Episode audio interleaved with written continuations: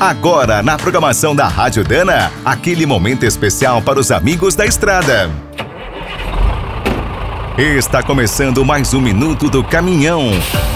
Fique por dentro das últimas notícias, histórias, dicas de manutenção e novas tecnologias.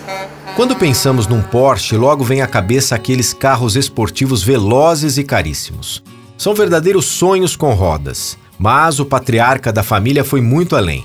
Ferdinand Porsche projetou o Fusca, fez protótipos de corrida, tanques de guerra e até caminhões. Em 1898, com apenas 23 anos, inventou um veículo elétrico. Dois anos depois, colocou os motores dentro das rodas e ainda lançou um híbrido.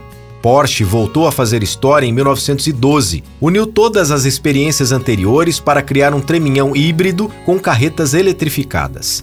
O cavalo mecânico tinha um motor de seis cilindros a gasolina que tocava um gerador. A tração era elétrica, dentro das rodas traseiras. Um cabo levava energia para os motores nas rodas dos implementos. O trator puxava até 10 reboques. Podia rodar em estradas ou ferrovias. Depois desse grande sucesso, Ferdinand Porsche voltou a projetar um caminhão para uso militar em 1942. Não teve sorte, deu tudo errado. Tinha tração 4x4, rodas de aço com um metro e meio de diâmetro e um motor a gasolina de 4 cilindros e 6 litros. Era muito duro e gastão.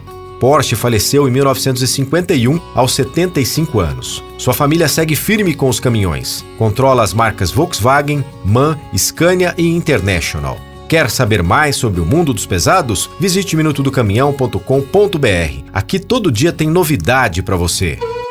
O Minuto do Caminhão é um oferecimento de Spicer, Álvaros e Victor Heinz. Na hora da manutenção, fique com a qualidade e segurança dessa trinca de ases em componentes para transmissão, suspensão, direção e motor.